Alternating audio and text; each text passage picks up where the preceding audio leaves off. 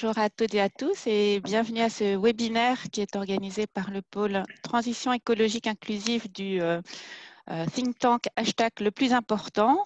Euh, nous allons euh, réfléchir aujourd'hui sur l'avenir pour les opérateurs ESS de la transition écologique à l'heure de la crise. Alors moi, je suis Pascal Flamand et j'ai le plaisir d'animer ce webinaire avec Camille Dorival, qui, que vous voyez aussi. ce webinaire est le troisième d'une série de huit webinaires qui sont dédiés à la thématique plus globale euh, le Covid, de point accélérer la transition écologique inclusive euh, sous forme d'interrogation. Alors, je vais, vous dire un petit mot euh, du, think tank hashtag le plus important avant euh, qu'on ne vous présente les, intervenants et surtout qu'on leur laisse la parole.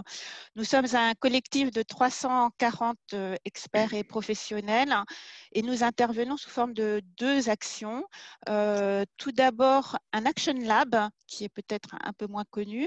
Nous accompagnons pro bono les, des acteurs de l'économie sociale et circulaire sous forme de coaching, d'accompagnement euh, sur leur business plan ou autre. Nous avons d'ores et déjà accompagné plus de 35 euh, projets ainsi. Et puis par ailleurs, donc le think tank euh, euh, par, le biais duquel nous formulons des, propositions qu'on veut les plus concrètes possibles euh, pour les pouvoirs publics et, les acteurs du champ privé. Notre fil rouge, c'est le développement des capacités, des compétences des personnes dans notre société qui sont plus fragilisées et tout cela, bien sûr, en voulant promouvoir une société plus inclusive. Camille, je te laisse peut-être présenter nos intervenants. Oui, bienvenue à tous donc pour ce, débat sur l'avenir des opérateurs, opérateurs ESS de la transition écologique à l'heure de la crise du Covid-19.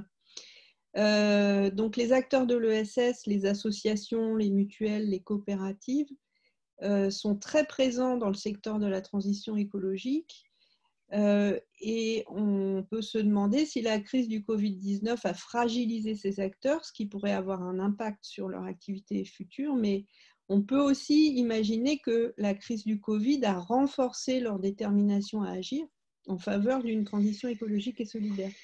Auquel cas, qu'est-ce que cette crise a changé dans leur stratégie d'action et dans la façon dont elles voient l'avenir? Donc on va en débattre avec trois intervenants. D'abord, euh, Christophe Itier, qui est euh, haut commissaire à l'économie sociale et solidaire et à l'innovation sociale. Christophe Itier, auparavant, vous avez notamment euh, dirigé la Sauvegarde du Nord, qui est une association médico-sociale, et vous avez présidé le MOUVES, le mouvement des entrepreneurs sociaux, avant de devenir haut commissaire. Fanélie Carré-Comte, vous êtes secrétaire générale et directrice de la coopération de la SIC ENERCOP. Vous aviez euh, auparavant mené une carrière politique puisque vous avez notamment été euh, député socialiste du 20e arrondissement de Paris, après avoir milité notamment à l'UF, à l'UNEF pardon, et à, la LMDE. Et puis vous avez notamment euh, été aussi délégué général de l'ESPER pendant deux ans. C'est une association qui milite pour mieux faire connaître l'économie sociale et solidaire à l'école, au collège et au lycée. Et enfin, euh, Jean-Louis Bancel, qui est président du groupe euh, Crédit Coopératif. Et Jean-Louis, vous êtes également président de COPFR, qui fédère toutes les formes de coopératives en France. Et vous êtes aussi administrateur de l'Alliance coopérative internationale. Et vous avez été, euh, notamment, avant de faire carrière au Crédit Coopératif, vous avez également été directeur général de la Mutualité française, qui regroupe les mutuelles de santé. Alors, on va commencer par un, tour de, parole de chacun qui sera suivi euh, par une série de questions que les, spectateurs pourront poser euh, tout au long du, débat en les écrivant dans le chat. Donc, euh, chers amis spectateurs, je vous, incite à, au, fur et à mesure que les questions vous viennent, à les écrire dans le chat. Et ensuite, Pascal et moi, dans, la deuxième partie du webinaire, seront vos porte-paroles euh, pour poser vos questions à nos, intervenants. Donc, on va tout de suite initier le débat en laissant la parole à Christophe Itier. Alors, Christophe Itier, il y a une, une, nouvelle importante qui est tombée ce matin, puisqu'on a appris que le Haut Commissariat à l'économie sociale et solidaire était rattaché au ministère de l'économie et des finances, donc à, Bercy. Euh, est-ce que ça veut dire que la dimension de transition écologique est sacrifiée? Euh, non, alors d'abord, bonjour à, bonjour à toutes et, à tous. Euh, donc on rentre tout de suite dans le vif du sujet. Effectivement, l'actualité aujourd'hui a révélé une nouvelle information, c'est que l'économie sociale et solidaire réintègre, hein, puisque c'était le cas avant 2017, le ministère de l'économie et des finances. D'ailleurs, ça a d'ailleurs été un sujet de discussion, de débat, y compris avec euh, Jean-Louis Bancel ces, dernières, euh, ces derniers mois et ces dernières années. C'était, une, je pense, une demande convergente des, acteurs euh, pour faire en sorte que cette économie ne soit pas une économie à part, mais soit vraiment intégrée à la politique économique de ce pays. par rapport à cette question, de toute façon, ce que nous enseigne notamment cette crise, mais qui est déjà sous-jacent précédemment, c'est qu'il faut arrêter de penser en silo. Euh, et que si on considère que le ministère de l'économie n'adresse pas les sujets de transition écologique euh, et de solidarité, euh, on va reproduire les mêmes, les mêmes difficultés, les mêmes non-réponses à la hauteur des enjeux écologiques et sociaux euh, de notre pays, mais aussi de, la planète, et on retombera dans les mêmes fractures, euh, qui sont des fractures à la fois aussi territoriales, sociales, sociétales et même, et même politiques. Euh, et donc l'enjeu n'est pas de, de, créer, de recréer des silos en disant l'économie d'un côté et l'écologie de l'autre, mais au contraire d'avoir une vision, vision transversale tout cela, alors une fois qu'on a dit ça, évidemment, le chemin est encore long parce que notre, l'architecture même de nos politiques publiques, de, de l'organisation même de l'administration, des, euh, ministères, euh, est une administration encore très en silo. Et toute la difficulté, c'est d'adresser des sujets qui sont interministériels, comme l'écologie, comme les, euh, d'ailleurs, l'économie sociale et solidaire, qui intervient à la fois au bénéfice de, évidemment de la transition écologique, mais aussi dans les solidarités, mais aussi dans l'éducation, dans la culture, dans les sports. Bref, euh, l'ESS est, est, partout et, euh, et ce qu'il a défini euh, de manière très forte, c'est que ce sont des entreprises, c'est une économie. Bien souvent, on a encore parfois un peu de mal à convaincre que cette économie est une véritable économie avec des modèles économiques certes spécifiques, mais qui aujourd'hui ont une puissance, y, compris en termes d'emploi, extrêmement forte. Donc, je pense que c'est une très bonne nouvelle pour pour l'économie sociale et solidaire de réintégrer, surtout à ce moment de l'histoire, dans ce plan de relance où j'y viendrai ensuite, euh, euh, l'économie sociale et solidaire a encore plus à dire qu'elle ne l'avait avant, avant la crise. Euh, on l'a vu pendant cette. on a beaucoup parlé du monde d'après. Je, pense que je suis un peu en difficulté avec ce, terme-là parce qu'en fait, il y a énormément de choses qui sont émergentes dans ce monde-ci et qu'il suffirait, entre guillemets, et quand dis suffirait, derrière, je mesure la complexité, mais d'accélérer et de rêver,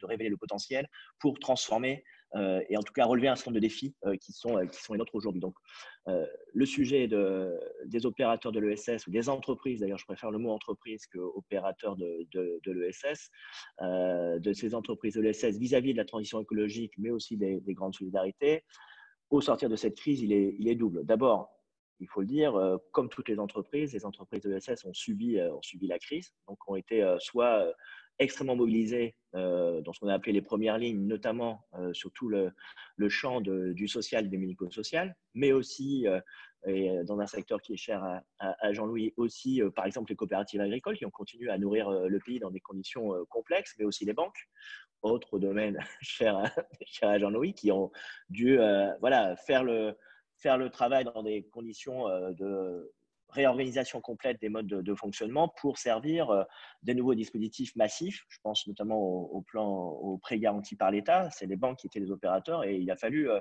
euh, mettre en place très très rapidement ce dispositif avec une demande extrêmement forte des entreprises. Donc, un d'abord, au sortir de cette crise, il y aura il y a un travail à faire de de réponse à ce que nous a imposé la crise, ce que nous avons subi économiquement, socialement dans les entreprises de l'ESS qu'elles adressent les sujets écologiques ou, euh, ou sociaux ou sociétaux. Euh, ça, c'est le premier volet. Deuxièmement, dans cette phase aussi de, réponse à ce que nous aux impacts de la crise, euh, l'ESS a aussi un certain nombre de réponses. Je pense notamment dans les entreprises qui malheureusement vont être en difficulté, la capacité des salariés à reprendre les entreprises sous forme coopérative. Donc là, il y a sans doute pour, l'État à, accélérer cette, cette disposition et qui a fait un certain nombre de débats en, 2000, en 2014 lors de la loi, relative à l'ESS, mais c'est un dispositif qui nous permettrait de, aussi de limiter, de limiter la disparition d'un certain nombre d'activités et la préservation de, l'emploi et des compétences des, salariés. Et puis, donc ça, c'est le premier volet. Je voudrais le dire parce qu'il faut, euh, aussi euh, être au rendez-vous du redressement, de la relance, euh, je dirais un peu classique des entreprises de l'ESS qui ont subi, parfois même de manière très très violente, des arrêts d'activité. Je pense au sport, à l'événementiel, à la culture. et il va falloir être au rendez-vous de, de, ces difficultés qui vont être à la rentrée euh, nombreuses pour ces acteurs. Euh, c'est d'ailleurs pour ça qu'on a mis en place un certain nombre de dispositifs de secours en plus des mesures, des mesures euh, du gouvernement. Mais, mais là encore, il faudra être au rendez-vous et dans la durée parce que les impacts vont, ne seront pas forcément immédiats. Il va falloir accompagner cela. et c'est pour ça notamment que nous avons mis en place avec l'ensemble des réseaux de l'ESS une cellule de crise pour que chaque semaine, on puisse faire le point sur, un, est-ce que les entreprises de l'ESS bénéficient euh, de, l'ensemble des mesures euh, portées par le gouvernement, parce que les modèles économiques sont évidemment euh, plus complexes, plus hybrides, et donc il y, a eu toute une série de sujets un peu réglementaires, mais extrêmement importants pour veiller à ce que aucune entreprise soit, soit solution, sans solution. Deuxièmement, travailler, travailler aussi à la réponse en urgence à des dispositions, à des entreprises qui étaient très en, demande de solutions rapides. Et puis, on a commencé à travailler, à poser les bases aussi de, la deuxième du deuxième volet du plan, de relance. Donc, le premier volet étant plutôt sur euh, ce que nous impose la crise, hein, sur les impacts directs. Et deux, euh, euh l'ESS a à dire aussi sur ce que nous révèle la crise, en fait. Euh, nous l'avons bien vu, cette crise sanitaire et la crise économique et sociale qui vient euh, révèle qu'il euh, euh, nous faut revoir un certain nombre de modes de production, de consommation. D'ailleurs, ça a été imposé aussi par le confinement, qui était à un moment donné aussi un sujet à la fois, ce confinement, de révélateur des inégalités fortes dans nos sociétés, et en même temps un, moment aussi de réflexion collective sur comment nous consommons, comment nous, nous bougeons, comment nous travaillons, comment nous produisons. Et, et là, l'ESS a déjà des solutions euh, et euh, je parle en présence des NERCOP, qui est, qui est une des solutions alternatives euh, qui permet justement de changer le, mode de production. Donc, dans cette phase de plan de relance, qui sera plutôt une phase d'accélération des solutions, parce qu'encore une fois, beaucoup de choses sont déjà présentes dans nos territoires. nous aurons à cœur d'accélérer ces solutions. Veut dire soutenir ces entreprises de, l'ESS sur euh, trois angles. Un, euh, la première qui est euh, la notion de filière. Je pense qu'aujourd'hui, le, le champ de l'ESS est à maturité pour engager un travail de, filière, de filière alors qu'on peut dire impact, qui soit soit créé en propre quand on est sur des nouveaux, des nouveaux modes de production, de consommation de mobilité, soit intégré à des stratégies de filière. C'est pour ça que le réarrimage de l'ESS à Bercy est une bonne nouvelle en ce sens, puisque c'est là que se détermine la stratégie par filière. Et je crois que si on veut euh, accélérer les solutions euh, de manière beaucoup plus spectaculaire qu'elle ne l'est aujourd'hui et révéler leur potentiel de transformation, c'est bien dans une logique de stratégie économique, de politique économique et donc de filière qu'il va falloir nous inscrire. Euh, et, donc là, dans les 600 jours qui nous restent aujourd'hui au sein de, ce gouvernement, au sein de ce quinquennat, il va falloir, et le travail est entamé avec l'ensemble des, réseaux de l'ESS, déterminer quelles sont les filières prioritaires que nous allons mettre en, œuvre. L'ESS couvre énormément de champs. Euh, il nous reste 600 jours. Il faut être efficace euh, et pragmatique et donc se, pouvoir identifier, se concerter pour identifier les quatre ou cinq filières sur lesquelles on va mettre vraiment le paquet pour révéler la transformation de nos, de modèles portés par, par l'ESS. Donc, un, cette question de filière, deux, la question des territoires, puisque à l'heure où on réinterroge cette notion euh, de proximité, de réponse de proximité et de territoire. Évidemment, les entreprises de SS sont des entreprises du territoire, de la proximité, de la réponse très concrète aux problématiques de nos concitoyens. Et donc, il va falloir aussi soutenir euh, ces, démarches territoriales pour que euh, les écosystèmes puissent accompagner le développement de, ces filières. Et puis, in fine, la question de l'emploi. Euh, qui, qui va être au cœur de nos sujets de, la rentrée. Hein. Euh, on sait que nous allons vivre un moment euh, douloureux en termes de destruction d'emplois. Or, cette économie, elle l'a déjà révélé par le passé, est une économie résiliente qui a su résister mieux que d'autres à la crise de, 2008. là, le, choc va être plus violent, mais elle a des réponses à apporter pour de créer des emplois rapidement, d'où la notion de filière, et des emplois locaux non délocalisables dans les, dans les territoires. Et donc, cette capacité de résilience de l'ESS doit être complètement mise au service de cette relance. Donc, c'est à la fois, euh, comme pour toute l'économie et la société, euh, nous, nous rentrons dans une période euh, difficile, hein, où on sait qu'il va y avoir des combats à mener, mais en même temps, l'ESS est porteuse de solutions, porteuse de solutions de transformation de nos modes de production, de consommation, de logement, de mobilité dont nous avons besoin.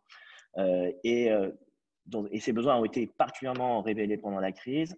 Deux, à cette capacité à adresser les territoires et à, y apporter de la résilience. Hein, on le voit sur des tas d'expérimentations, de, réalisations même, qui ont été portées par exemple à Romans-sur-Isère, sur, euh, qui a connu une, une, vraie catastrophe industrielle et sociale sur le, euh, comment, sur l'industrie de, la chaussure et qui aujourd'hui euh, devient un territoire de grande innovation reconnu par l'État. Donc on voit bien que le, SS, euh, avec d'autres, avec des entreprises, avec l'ensemble du tissu économique, les collectivités, est en capacité de recréer une dynamique. Et c'est ce qu'on nous allons avoir besoin là dans les, dans les, mois, qui, dans les mois qui viennent. Et puis par ailleurs, c'est une réponse aussi à l'emploi, à l'emploi notamment des jeunes qui de plus en plus se tournent vers cette économie. Donc évidemment des risques, comme pour toutes les, euh, euh, tout le secteur économique de, ce pays, mais aussi un énorme potentiel euh, qui doit nous permettre non seulement de, de révéler le potentiel de l'ESS, mais aussi d'irriguer l'ensemble de, de l'économie de ce pays, à l'heure où beaucoup d'entreprises se posent des questions existentielles sur leur raison d'être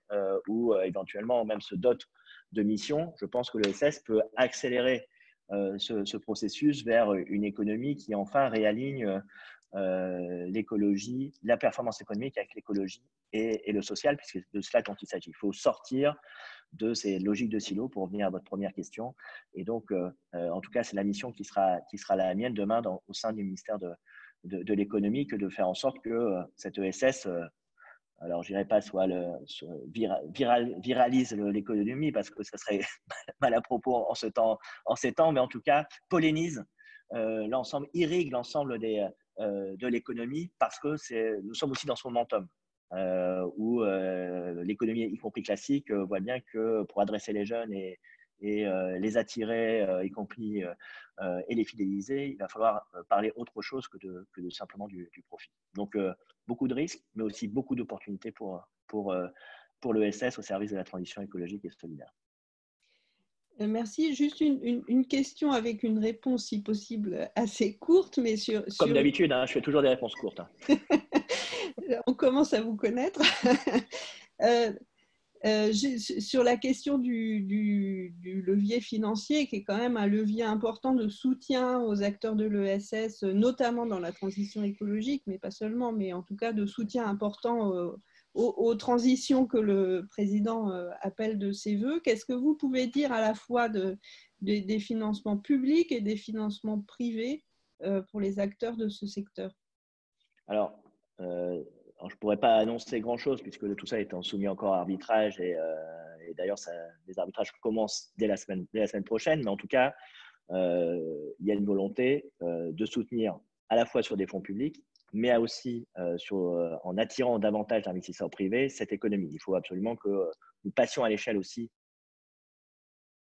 à ce niveau. On a une série d'initiatives qui seront prises dans les, dans mois qui viennent pour faire en sorte qu'effectivement cette économie ait, ait, tous les moyens, à la fois ce que doit faire l'État, c'est-à-dire mieux soutenir ou plus soutenir l'ingénierie territoriale, par exemple, mieux soutenir, plus soutenir les accélérateurs, les incubateurs qui sont ceux qui vont accompagner les créations d'entreprises et l'accélération des entreprises, mais aussi euh, accompagner euh, des, euh, acteurs qui, qui, ont des modèles économiques qui sont moins assis sur le marché, mais qui sont tout à fait essentiels et qui sont plus assis sur la, y compris d'ailleurs sur la commande publique, qui est aussi un des sujets majeurs de ce plan de relance.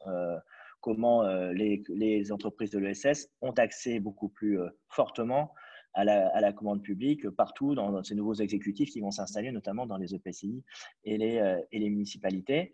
Euh, donc, voilà, une forte ambition. Et puis, nous avons un partenaire euh, qui est la Banque des Territoires, qui accompagne aussi toutes les politiques de développement de l'État au bénéfice de l'ESS, avec qui nous sommes en négociation. Et là encore, voilà, encore une fois, je ne peux pas vous donner de montant parce que je ne suis, suis pas autorisé à l'effort sera conséquent pour euh, accélérer ces solutions. Parce que euh, tous ces mots que je viens, d'énoncer, si derrière euh, l'argent ne fait pas le bonheur, mais il y contribue quand même largement, y compris dans l'ESS. Il faut des moyens, il faut quand même des moyens financiers pour accélérer ces, entreprises et, les solutions qui sont qu'elles portent.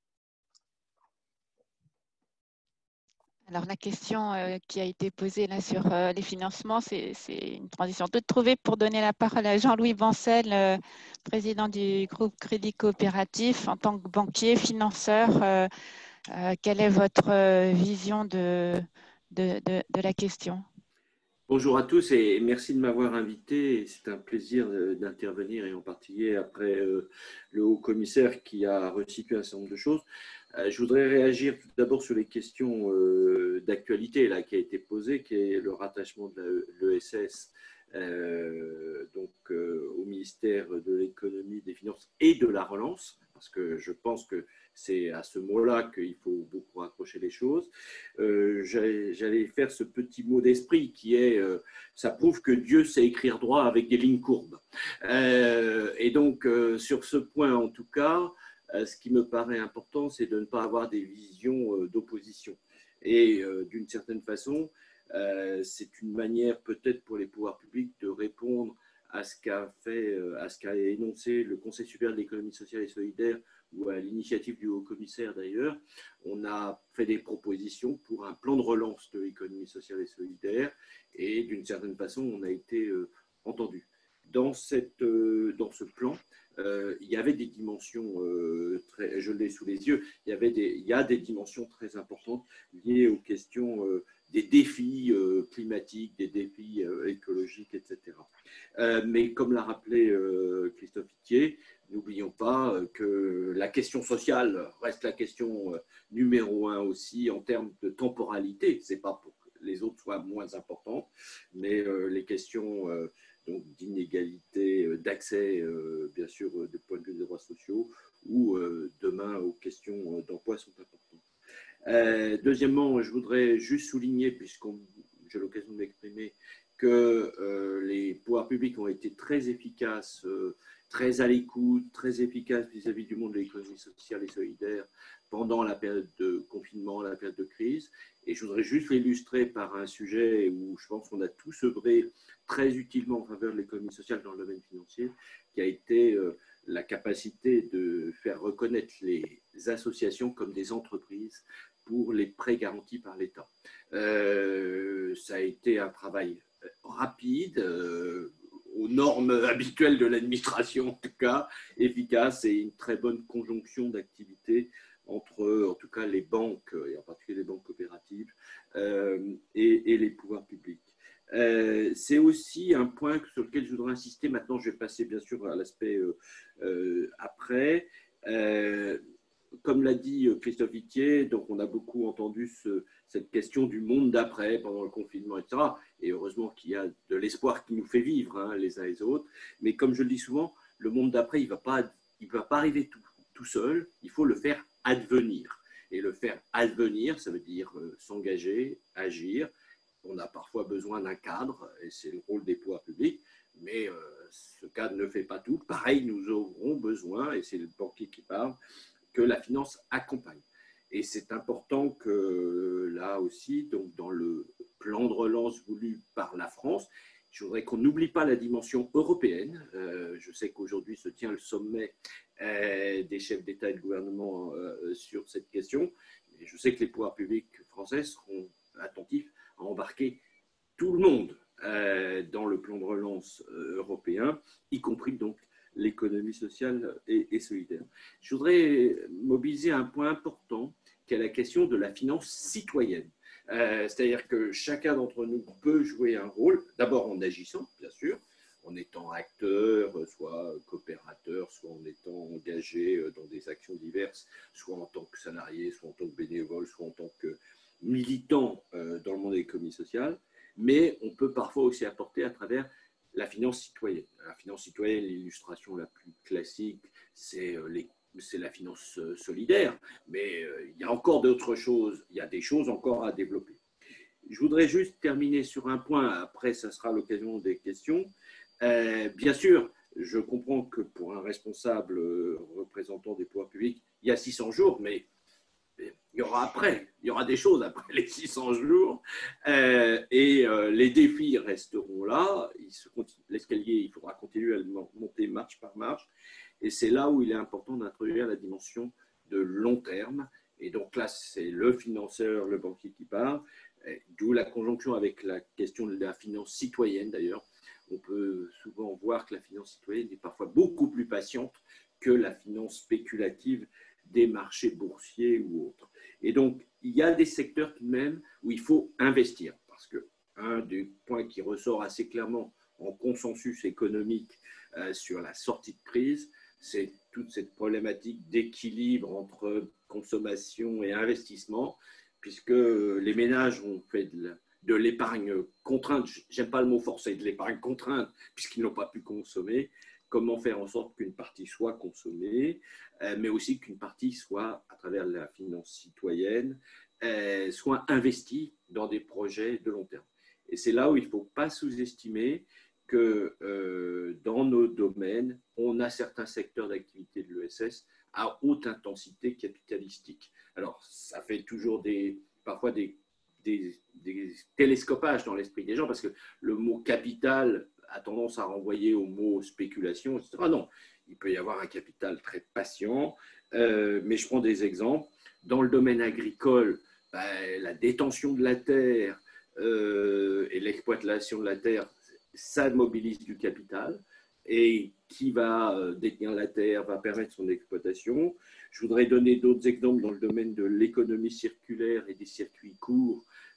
oui, il y a à mettre en place des investissements ne plus que dans les questions logistiques, parce que dire que demain on va développer des plans territoriaux, des plans alimentaires territoriaux pour fournir les cantines en, aliments bio de proximité, oui, c'est une bonne idée, mais il faut rapprocher euh, euh, la fourche et la fourchette euh, et comment on va transporter les produits jusqu'aux cantines, aux cuisines des cantines, etc. Donc, il y a des questions d'investissement. Et puis, euh, c'est une manière aussi de, saluer, euh, bien sûr, euh, nos amis d'Enercop.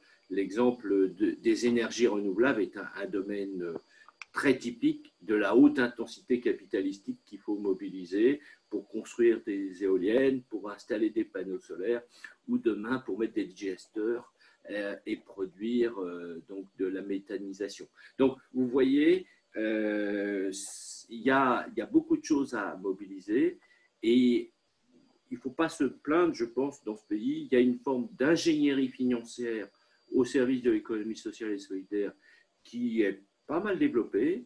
Euh, bon, je suis assez illustratif, je pense, à travers, euh, à travers ma banque et mon groupe, mais il y en a d'autres. Hein. je veux dire, je, je n'ai aucun monopole dans cette affaire. Et je pense que c'est là aussi, il faut que le rattachement à Bercy nous soit utile et que les éminents concepteurs de l'ingénierie financière qui sont à la direction générale du Trésor entendent aussi tout ce qu'on peut leur apporter dans notre capacité. Voilà ce que je voulais partager à ce stade, mais on pourra revenir après sur des outils ou sur d'autres points plus spécifiques, mais je vais laisser le temps de l'échange avec les auditeurs. Merci beaucoup. Merci euh, Jean-Louis Bancel. Peut-être quand même une question avant de poursuivre euh, avec euh, la troisième intervenante. Bon, le, crédit coopératif est très proche hein, des, acteurs de, l'ESS, il en fait même partie. vous évoquiez les, les structures euh, qui sont à très forte intensité capitalistique de par leur activité, comment le crédit coopératif se positionne-t-il par rapport aux autres euh, acteurs de l'ESS qui, pour le coup, font plus appel à de la main-d'œuvre, qui ont donc moins besoin de, capitaux pour des investissements, mais qui, malgré tout, du fait notamment de la crise, se retrouvent en situation compliqué euh, du voilà euh, post-Covid, euh, sachant que encore une fois, bien sûr, il y a eu ces, aides des pouvoirs publics, mais en tant qu'acteur privé, financeur privé, comment vous on, on, on, en a une illustration pendant la crise. Bah, on a fait des reports d'échéance, on a fait du découvert pour des opérateurs à haute intensité, intensité de main-d'œuvre. Je veux dire, tous les hôpitaux privés non lucratifs qui étaient impliqués dans euh, les questions, pas seulement que de Covid, hein, parce que, hélas, pendant qu'il y avait la crise du Covid, il y avait aussi d'autres personnes qui continuaient à être malades ou qui étaient dans des EHPAD, etc. Donc, il a fallu euh, que ces entités garantissent une continuité de service et de fonctionnement. avec du personnel, etc. Donc sur ce terrain-là, euh, bah, il y a aussi des mesures qui ont été parfois prises dans d'autres secteurs par les pouvoirs publics, comme euh, les mesures de chômage partiel, etc. Un des points euh, qui est tout de même important, ça va être, et ça ne va pas être simple, hein, de trouver des éléments d'équilibre. Par exemple, dans le secteur sanitaire, il, vient d'y avoir le Ségur de la santé, et, on peut tous que s'en réjouir. mais derrière, qu'est-ce qui va se passer sur les questions de tarification? Euh, pour euh, les hôpitaux euh, privés non lucratifs, comme les hôpitaux publics, hein, puisque je rappelle que les hôpitaux privés lucratifs sont embarqués hein, dans le Ségur de la santé, puisqu'ils sont ils ont une mission de service public comme les autres, et dans le même temps, il y a des sujets de préoccupation. Vous voyez, il y a le, Bercy, et ça va être un des intérêts de stratégie à Bercy, a prévu la centralisation de la trésorerie de tous les organismes privés gérant des services publics dans le, au trésor public. Donc, qu'est-ce que ça va vouloir dire, par exemple, à la fin du Ségur de la santé? Si c'est pour entraver la bonne gestion des hôpitaux privés non lucratifs, la FEAP est intervenue, elle n'a pas été entendue par le, par le Parlement sur ce terrain-là. On va voir. Donc, il y a encore beaucoup de travail à faire. Et ça, on fait notre métier, non pas simplement en apportant de l'argent, mais en accompagnant les opérateurs en tant que conseil de la bonne gestion financière de leurs entreprises. Parce qu'il n'y a pas d'antinomie pour moi entre euh, être euh, motivé par des impératifs euh, d'économie sociale, d'économie d'intérêt général, et en même temps essayer de mener une bonne gestion saine de ses finances. Voilà ce que je veux dire en illustrant. Merci Jean-Louis Bancel. Je vais passer la parole maintenant à Fanelli euh, Carré-Comte, qui euh, représente un de ces acteurs euh, majeurs de la transition écologique, Enercop, qui est donc une SIC, une société coopérative d'intérêt collectif, et donc à ce titre fait partie de l'économie sociale et solidaire. Donc Enercop, c'est un fournisseur d'électricité verte qui représente quand même aujourd'hui 66 millions d'euros de chiffre d'affaires, ce qui est vraiment pas négligeable. Donc Fanelli, expliquez-nous euh, comment fonctionne votre activité et pourquoi et avec quelle philosophie euh, Enercop s'est créé en concurrence d'autres fournisseurs d'électricité? Et enfin, euh, si et comment la crise du Covid-19 a pu avoir un impact sur votre activité, mais aussi sur votre détermination à agir en, en tant qu'acteur de la transition écologique? Alors, merci Camille. Bonjour à toutes et à tous. Merci beaucoup pour l'invitation. Effectivement, je vais euh, donc poursuivre un peu cette, cet échange à travers un, témoignage d'acteur. Donc, euh, quelques mots d'abord euh, de présentation des NRCOP pour que vous compreniez bien effectivement d'où je parle et comment se caractérise notre activité. Euh, initialement, j'avais prévu quelques slides, mais je me dis que peut-être que je vais le faire comme ça parce que ça nous permettra de garder plus de temps pour le, débat et l'échange. Euh, donc, NRCOP, c'est effectivement un fournisseur d'électricité qui a été créé en 2005 au moment de l'ouverture à la concurrence du euh, marché de l'électricité, donc quand EDF a perdu euh, le monopole de la fourniture d'électricité pour euh, les particuliers et les professionnels. Et à ce moment-là, un certain nombre d'acteurs issus du monde de l'économie sociale et des ONG environnementales eh bien, se sont dit on va pouvoir créer à cette occasion un fournisseur d'électricité alternatif qui donc fait la promotion d'un système basé sur de l'électricité 100% renouvelable, euh, géré de manière décentralisée, avec une forte logique de réappropriation citoyenne des questions euh, énergétiques. donc Enercop a été créé euh, à cette occasion-là. Nous avons 15 ans donc, cette année. Euh, aujourd'hui, nous fournissons 90 000 clients en énergie renouvelable sur l'ensemble du territoire, avec donc plusieurs spécificités. Nous sommes le, seul fournisseur d'électricité nationale à avoir ces spécificités-là. donc la première, hein, c'est notre offre, puisque donc nous fournissons de l'électricité 100% renouvelable en contractualisant en direct avec des producteurs d'énergie renouvelable, hydraulique, solaire, éolien, 307 producteurs aujourd'hui euh, sur le territoire. Cette notion de contrat direct, elle est importante puisque la plupart de nos concurrents vont acheter en fait de l'électricité sur le marché et la revendre aux consommateurs. Nous, nous contractualisons en direct et donc nous pouvons garantir à nos consommateurs la traçabilité euh, de leur facture d'électricité en leur disant voilà les producteurs que vous soutenez à travers Enercop avec également une logique de juste rémunération des producteurs d'énergie renouvelable.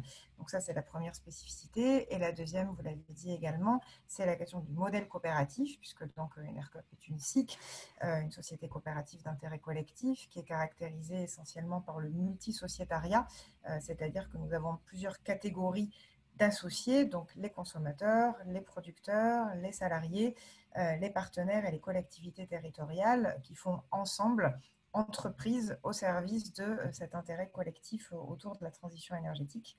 Euh, et puis au-delà de ça, Enercop, c'est un réseau en fait hein, de coopératives, puisque nous avons donc une coopérative nationale et dix coopératives locales, puisque la question de l'ancrage territorial, le circuit court de l'électricité entre consommateurs, producteurs, partenaires euh, est un élément essentiel de notre projet, euh, d'où ce fonctionnement en réseau, donc de 11 SIC qui portent ensemble le, le projet Enercop.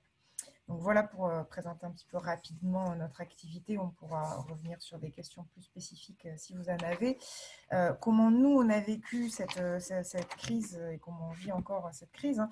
Donc bah, on, a évidemment été fortement impacté, comme l'ensemble des acteurs, hein, mais en tant que fournisseur d'électricité, on a été fortement impacté au plan économique par plusieurs facteurs euh, à l'occasion de, la, crise Covid et de ses conséquences euh, bah, sur plusieurs mécaniques. Hein. D'abord parce qu'on a eu une baisse importante de, la consommation de, nos clients, en particulier les clients professionnels une nécessité d'accompagner en particulier euh, nos clients professionnels bah, qui pouvaient avoir des difficultés euh, de paiement, des risques d'impayés, donc euh, une nécessité de mettre en place des logiques d'accompagnement et de facilité, une diminution du rythme de, des souscriptions commerciales, alors même si aujourd'hui on est revenu à des, à des, choses qui étaient à peu près normales d'avant le confinement, mais au début on a eu un fort impact là-dessus, et donc cette situation aura évidemment un impact hein, sur nos résultats, sur notre compte de résultats en 2020, qu'on a encore euh, pas pu chiffrer précisément, mais on sait que cet impact existera.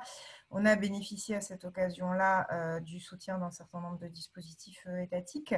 Euh, dire aussi également que nous sommes lauréats du programme French Impact qui a été mis en place par le commissariat à l'ESS et que dans ce cadre, avec Christophe Itier et ses équipes, on a été tenu informé très régulièrement de tous les dispositifs qui étaient mis en place par l'État. on a bénéficié notamment du dispositif de chômage partiel pour près de la moitié de nos équipes. Euh, qu'on a mis en place avec, euh, maintien de salaire pour, euh, pour nos équipes. Et on a également bénéficié d'un prêt garanti par l'État contracté auprès du Crédit Coopératif. Donc, nous sommes en famille à travers ce webinaire et donc nous avions fait une. Bonne année en 2019 et des bons résultats qui nous permettent d'aborder la suite le mieux armé possible, mais évidemment, on sera, comme tous les acteurs, fortement impactés par, par la, situation. Et alors peut-être pour finir, vous dire au-delà de ça, bah, quelles conclusions et quelles conséquences nous on, tire hein, de, de, la crise que nous vivons actuellement? Parce qu'avec nos équipes, on a passé euh, beaucoup de temps à, analyser aussi ce qui se passait, à se demander un peu ben, de quoi est-ce que cette crise que nous traversons est le nom. Euh, et en fait, il se trouve que ben, les causes hein, de, cette crise sanitaire et, et, des crises économiques et sociales qui ont suivi ont mis en lumière en fait autant de dysfonctionnements contre lesquels on se bat à travers le projet Enercop depuis en fait sa création, hein, que ce soit bah, euh, la lutte contre la destruction de la biodiversité, euh, le fait de faire changer cette économie mondiale qui est aujourd'hui très fragilisée par sa dépendance au pétrole, par euh, une mondialisation dérégulée, par une économie davantage tournée vers la recherche du profit que le soutien à l'intérêt général. Et donc de ce point de vue-là, ben, ce qu'on vit aujourd'hui, ça a renforcé finalement notre détermination à agir à travers le projet d'Enercop pour développer un certain nombre de, de notre de nos orientations stratégiques. Euh, et je vais citer trois exemples rapides. Euh, le premier exemple de, ce renforcement de cette détermination, ben, c'est évidemment euh, la nécessité d'accélérer la transition énergétique. Jean-Louis Lancel et Christophe Iti en, en, parlaient tout à l'heure, par le développement de nouveaux projets de production d'énergie renouvelable sur les territoires dans une démarche de relocalisation euh, et de réappropriation citoyenne des questions énergétiques. Euh, Enercop, je vous l'ai dit, on contractualise avec des producteurs en direct, mais on fait aussi, euh, on œuvre à, faire sortir de terre des nouveaux projets d'énergie renouvelable, soit par le biais de, tarifs de soutien particuliers, soit en étant nous-mêmes un producteur. C'est un axe de développement aujourd'hui pour nous. Donc voilà, évidemment, cet axe-là, il est encore plus renforcé aujourd'hui.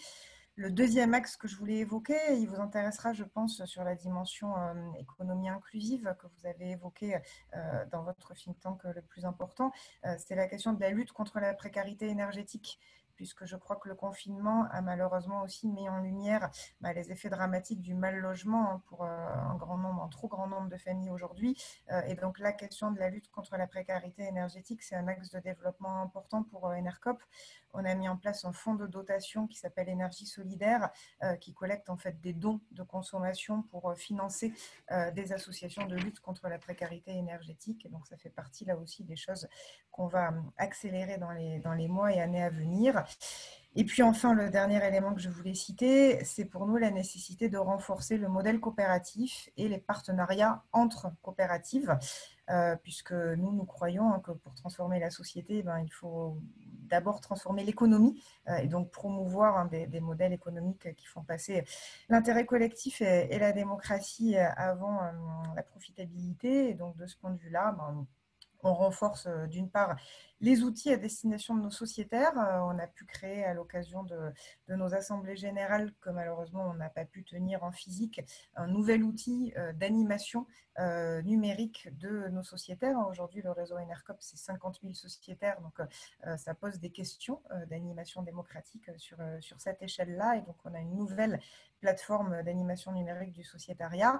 Et puis, on a un axe stratégique hein, de développement de partenariats avec des structures coopératives dans d'autres secteurs d'activité autour de la transition, de manière à développer un écosystème coopératif, par exemple sur les questions d'alimentation. On travaille en lien étroit avec euh, le réseau Biocop ou euh, la mobilité, où on va travailler avec euh, des coopératives de covoiturage comme Mobicop ou soutenir hein, des nouvelles initiatives euh, comme RaiCop, une coopérative d'initiative ferroviaire dont vous avez peut-être entendu parler, qui est aussi une SIC, puisqu'on croit aussi que le modèle SIC est particulièrement fécond pour bah, allier la relocalisation de l'économie et puis la la refondation citoyenne de l'action publique.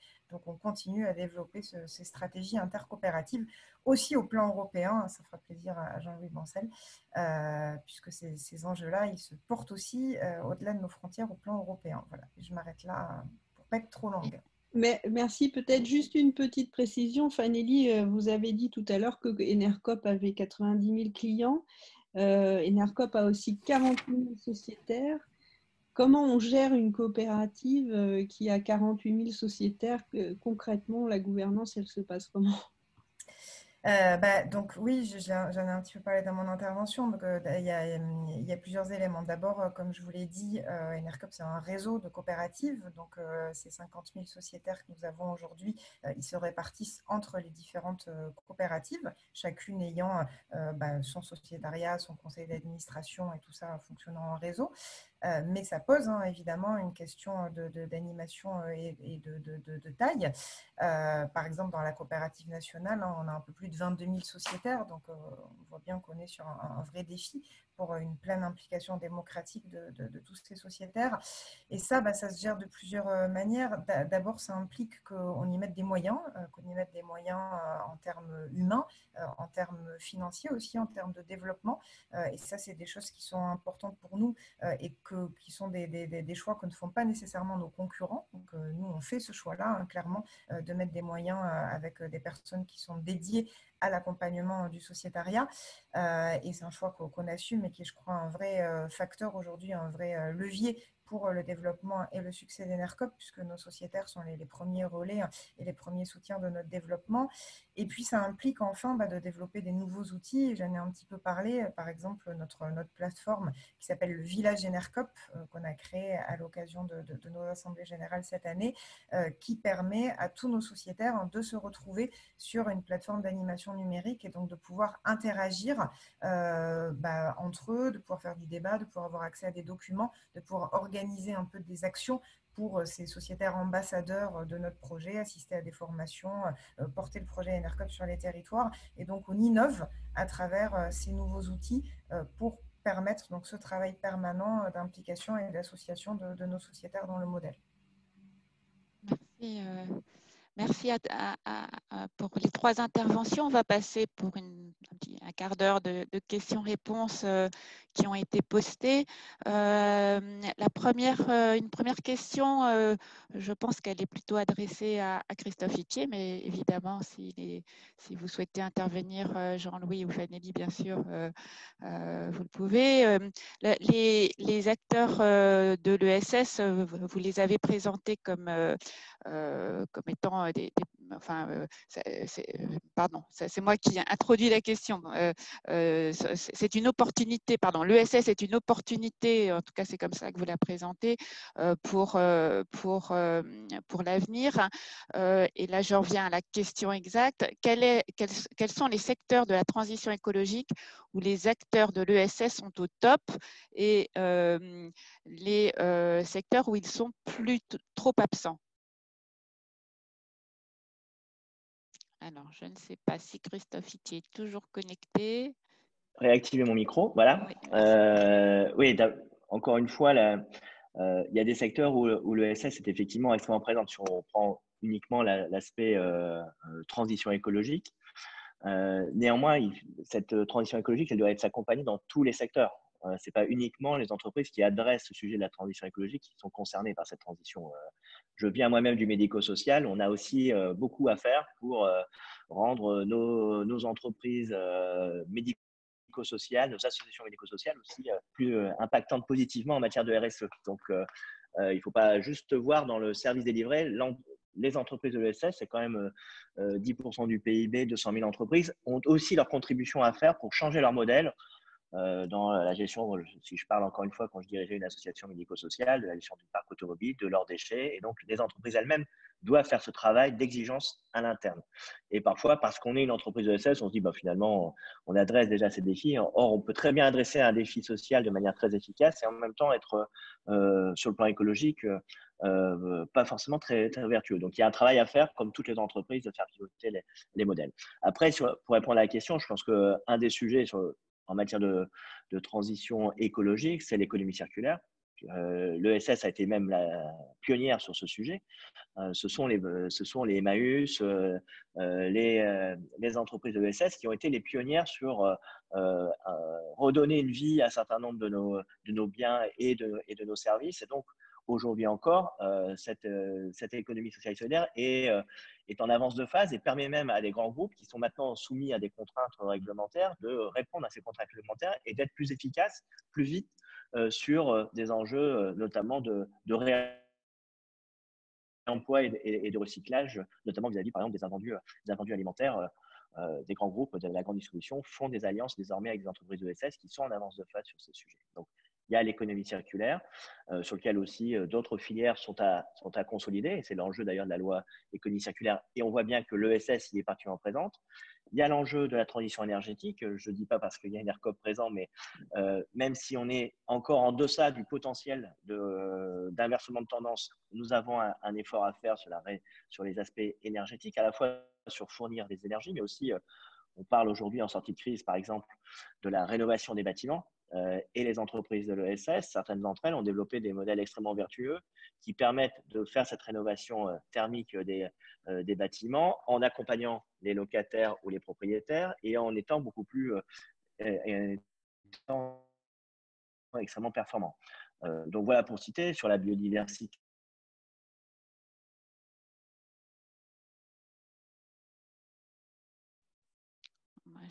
Et c'est sûr que sur l'économie circulaire, à l'appui de la, de la loi euh, qui, vient, euh, qui a été promulguée, euh, nous avons affaire, et d'ailleurs, dans le pilotage stratégique de, cette, de la mise en œuvre de cette loi, l'ESS est, est, fortement présente et représentée. Ça a d'ailleurs été un sujet de discussion avec la secrétaire d'État Brune Poisson pour que l'ESS France puisse être présente dans cette structuration des différentes filières qui vont servir, qui vont servir cette loi. Donc, sur les mobilités, également, euh, toutes les mobilités douces, euh, euh, à la fois sur l'accès à la mobilité, mais aussi le développement de mobilités alternatives à la voiture ou, à d'autres modes de transport carboné. On a cité Raikop, que j'ai rencontré il n'y a pas très très longtemps, qui voilà, qui sont tout au début de leur projet, mais qui ont une forte ambition pour répondre à la fois à des jeux de mobilité, mais aussi de fracture territoriale et, et, de basculer un certain nombre de, nos, de, nos, transports par fret, de fret notamment par, de la route, vers, vers le rail, y compris sur les petites villes ou les villes de taille moyenne. Donc, l'ESS est présente partout, elle a des solutions partout. Ce n'est pas un hasard si Enercop est un des pionniers parce qu'on veut accélérer ces, solutions. Donc, on est qu'au début de l'histoire et la notion de filière doit nous permettre d'accélérer encore davantage. Je voudrais juste rajouter euh, peut-être dans les terres, euh, les terres complémentaires à, explorer pour l'économie sociale. Il y a un secteur où ça a commencé à bouger et où euh, l'économie sociale est présente par la forme juridique, mais où la prise en considération de les questions écologiques doit se renforcer, c'est bien sûr le secteur agricole. Euh, le monde des coopératives agricoles est très important. Euh, ça bouge. Bon, pendant un temps, c'était un peu compliqué.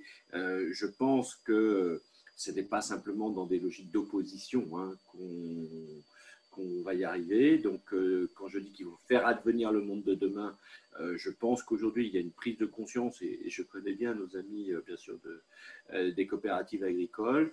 Bon, après, qui dit aussi intensité capitalistique, dit des bateaux, assez lourds à manœuvrer. Hein. Je veux dire, quand il y a euh, des investissements significatifs qui ont été faits, etc., euh, quand bien même il faudrait euh, changer de mode de production, etc., ne fût-ce que fermer et refaire et, détruire ce qui existe, qui n'est pas bien, ça prend du temps, ça prend de l'argent, ça prend de l'énergie, au moins humaine, à défaut d'autres types d'énergie. Deuxième domaine qui me semble très important et dont on est tous conscients et sur lesquels il y a beaucoup de chemin encore à faire, c'est le monde du BTP. Euh, là-dessus, bien sûr, il y a des acteurs, il y a quelques acteurs de l'économie sociale dans le monde du logement. Euh, je pense bien sûr aux coopératives d'HLM, aux coopératives d'habitants, mais honnêtement, je pense qu'il y a encore, c'est euh, un groupe auquel, dans lequel il y a BTP Bank, qui est une banque professionnelle sur lesquelles on essaye de beaucoup travailler. il y a beaucoup de d'investissement euh, au sens intellectuel du terme à tout le moins, et même pour le monde de l'économie sociale à s'y intéresser, euh, pour essayer de trouver des voies et moyens d'avoir euh, un bâtiment moins passoire énergétique. Enfin, tout à l'heure, c'était évoqué par Fanelli, et là aussi, il y a du travail à combiner entre plusieurs secteurs. Enfin, je voulais illustrer parce qu'il y a des points d'avant-garde et il y a des points où on peut contribuer à faire bouger d'autres secteurs. Pas tout seul, on ne va pas tout faire tout seul, mais euh, je pense qu'il y a beaucoup d'endroits où on peut encore faire mieux. Voilà ce que je voulais rajouter. Merci. Euh, peut-être en, complément, mais du coup, je, vais m'adresser peut-être à Fanelli en, priorité. Est-ce qu'il y a euh, des besoins en formation qui sont identifiés spécifiquement pour accélérer le déploiement des solutions ESS euh, e en faveur de la transition écologique? Peut-être euh, dans le cadre d'ENERCOP, vous avez identifié des besoins spécifiques?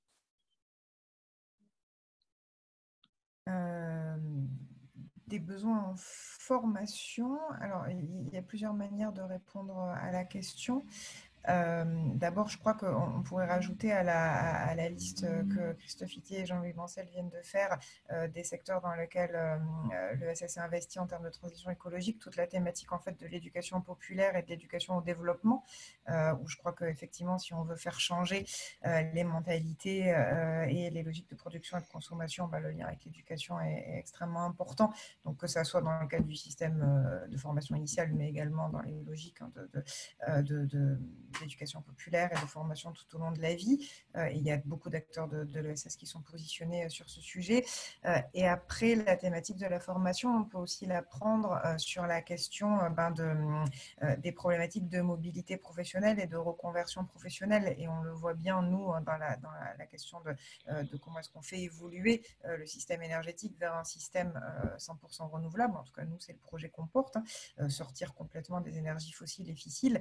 Et ben, évidemment, ça pose la question de faire évoluer un certain nombre de métiers. et donc, quand on va accompagner, quand on va fermer des centrales, qu'on parle de centrales à charbon, mais aussi de centrales nucléaires, et eh ben, ça implique de se demander comment est-ce qu'on construit des transitions professionnelles pour que ces questions de transition écologique, mais aussi de transition sociale, aillent de pair. Et donc, il y a toute une démarche à avoir en lien avec les syndicats, en lien avec les associations et les ONG qui réfléchissent sur ces démarches de formation professionnelle pour faire évoluer les emplois et réussir au mieux tous les aspects de cette transition. Et je crois que ça, c'est quelque chose d'extrêmement important, en tout cas sur la question de, du modèle énergétique, c'est un, sujet, euh, c'est un sujet essentiel. Euh, Christophe Itier, au niveau du Haut Commissariat, vous avez identifié des besoins de formation spécifiques sur cette bah, sur, ça rejoint ce que je disais tout à l'heure, cette logique de filière doit nous permettre de, justement d'identifier euh, les grandes mutations au sein de, de l'ESS. Il y a des nouveaux métiers à inventer. Je pense par exemple euh, à une, autre entreprise pionnière, euh, French Impact, nous avons labellisé, qui est en vie autonomie, qui invente des nouveaux métiers du, du recyclage des dispositifs médicaux, hein, des fauteuils roulants, des lits médicalisés. Voilà, ce sont typiquement des nouveaux métiers. Donc derrière, il va falloir structurer la formation pour que on puisse déployer cette solution à l'échelle du territoire. Et puis après, il y a aussi des mutations qui sont déjà à l'œuvre, par exemple dans le médico-social, où on voit bien qu'on quitte euh, l'accueil, l'hébergement euh, dans des institutions, dans des établissements pour aller euh, vers le domicile de plus en plus, qui demande une autre une autre approche en matière de travail social notamment. Et là, il y a aussi tout un plan de formation, d'accompagnement euh, de, la transformation des, compétences et des métiers. Donc, sur tous les champs, euh, le plan investissement en compétences, qui est un des efforts euh, forts de ce gouvernement, hein, c'est 14 milliards d'euros de, plus sur l'ensemble du quinquennat qui est développé, évidemment, intéresse l'ensemble des métiers, de la silver economy à l'économie circulaire, aux mobilités, aux énergies. là, notre, un des sujets sur lesquels il va falloir travailler dans les, dans les semaines qui viennent, et euh, j'en ai déjà parlé dans, le cas du Conseil supérieur de l'ESS comme dans le cas de la cellule de liaison, c'est de travailler euh, davantage sur, euh, comment, sur, la, sur le, justement l'observation de l'ESS. On a besoin d'avoir davantage de données à la fois instantanées, on l'a vu pendant la crise, pour mesurer les impacts, mais aussi évidemment Et donc là-dessus, on doit, on doit travailler main dans la main avec l'ensemble des, filières. On a, la chance d'avoir un secteur qui est extrêmement riche et vaste. Donc c'est à la fois une, chance, mais c'est aussi une complexité. Et sans doute, il faut qu'on travaille davantage de manière collective. Et ça fait partie des, propositions que je vais porter dans le cadre du, du plan de relance. Donc on est un observatoire beaucoup plus euh, puissant qu'il ne l'est aujourd'hui. Il y a des choses, des choses qui existent, hein, on ne parle pas de rien, mais plus puissant et plus précis pour qu'on soit au rendez-vous de ces transformations, euh, des transformations de, euh, de l'économie sociale et solidaire. Et puis après, dernier enjeu, c'est l'enjeu aussi générationnel. 600 hein, à 700 000 salariés vont partir dans les années qui viennent à la retraite. donc des nouveaux métiers vont, vont émerger, sont émergés, mais il y a aussi cet enjeu démographique qu'il faut, faut aborder au travers de, de la question de la formation et des compétences. Une dernière question euh, avant de clore notre euh, webinaire. Le think tank euh, le plus important avait porté un amendement il y a maintenant quelques mois qui prévoyait une clause dans les marchés, une clause sociale dans les marchés publics de déchets, clause qui aurait réservé une partie de ces marchés à des entreprises d'insertion. Bon, cet amendement n'a pas prospéré à ce stade. Est-ce que ce genre de d'outils, de, de démarche peu, euh, voilà, très concrète, est-ce que ça, peut être porteur d'avenir? Je, suis, je pense que la question est pour moi. mais voilà, de l'autre côté de la commande publique, Edercop et, peut en parler, et Jean-Louis Bancel a, sans doute une analyse sur le sujet. La commande publique, c'est un des leviers puissants euh, du développement de l'ESS. Euh, donc, il y a à la fois être plus exigeant sur les clauses, sur la réglementation. Et donc là, je pense que là, euh, encore une fois, notre intégration à Bercy va pouvoir nous aider à travailler de plus, plus précisément sur ces questions. deuxième sujet, il y a à la fois la question de, la réglementation et ensuite il y a le problème de l'accès de la mise en lien entre la commande et, et les entreprises ESS. Souvent, on l'a vu euh, par expérience, hein, les lots dans les marchés publics sont trop importants ou euh, sont trop complexes et donc il faut aussi préparer ces entreprises parfois à l'accès à la commande. C'est ce, que, c'est ce qui est fait par exemple dans le cadre des JO 2024.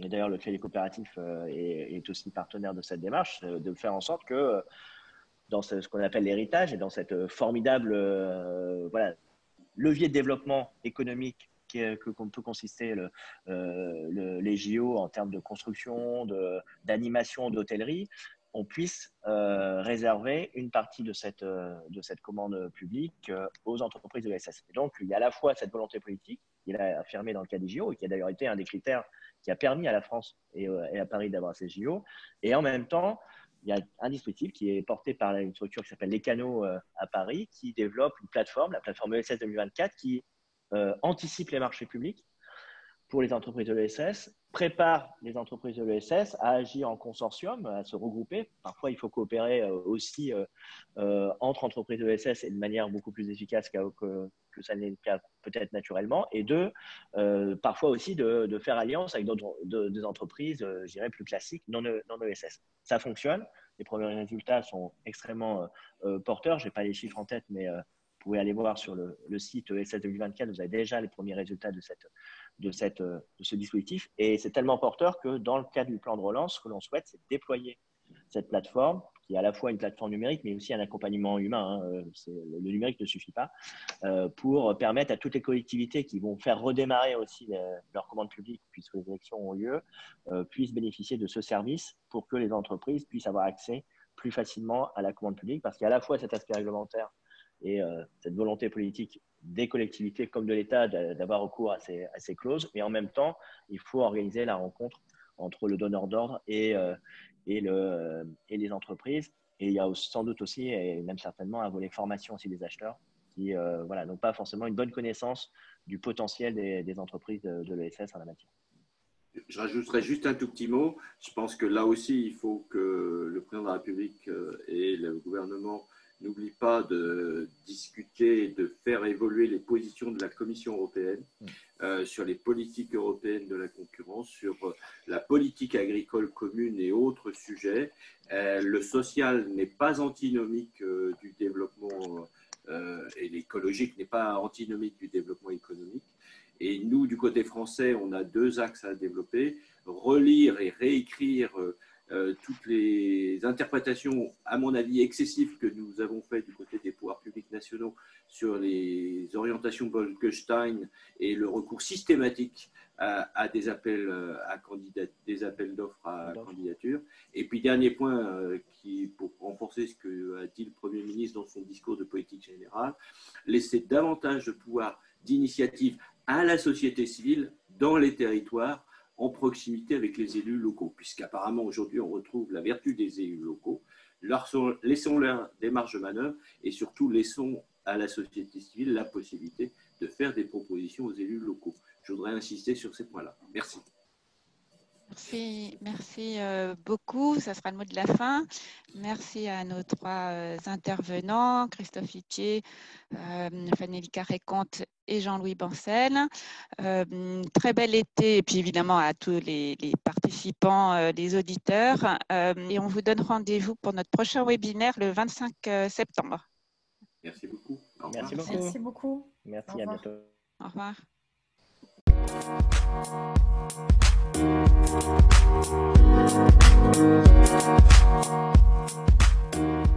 back.